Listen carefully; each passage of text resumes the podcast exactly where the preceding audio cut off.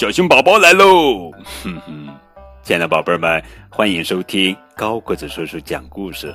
今天呀，我们继续来讲小熊宝宝情商绘本第九个故事《小熊的尾巴》，作者是角野荣子文，佐佐木阳子图，张慧荣翻译。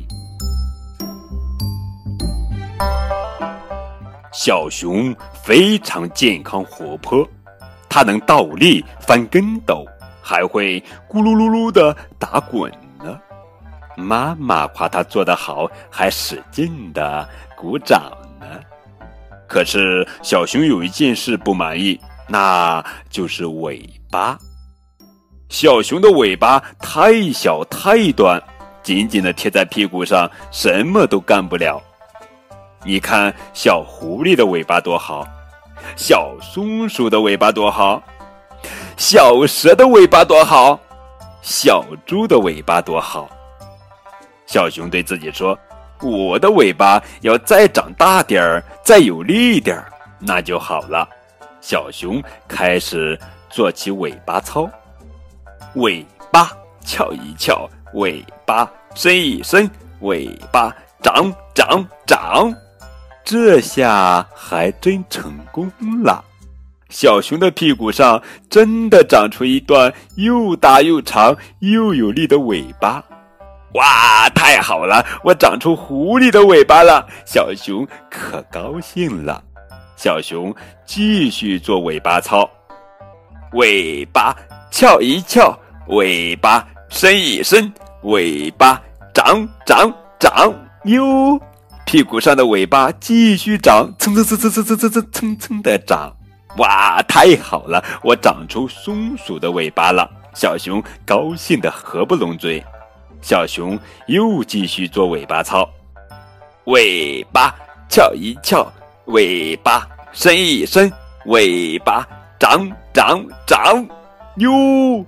屁股上的尾巴继续长，蹭蹭蹭蹭蹭蹭蹭蹭的长，哇，太好了！我长出小蛇的尾巴了，小熊高兴极了。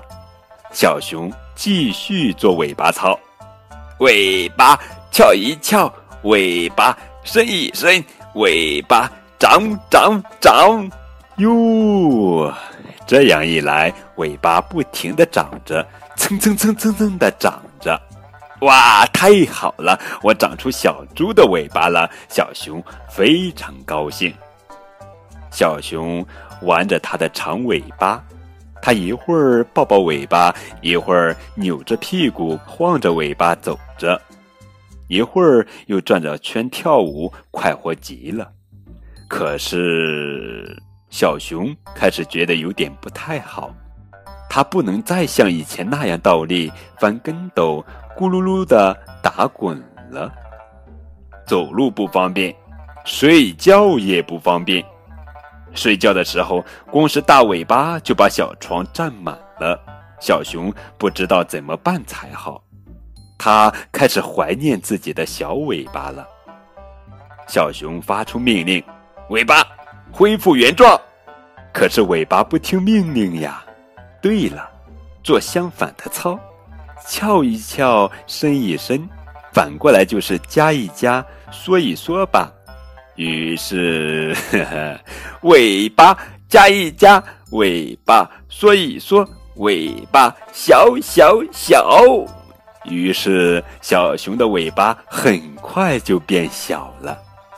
小熊的尾巴又恢复了原样。妈妈说：“这才是你可爱的尾巴。”小熊也说：“是呀，我最喜欢自己的尾巴了。”哈哈。好了，宝贝儿们，这就是今天的绘本故事《小熊的尾巴》。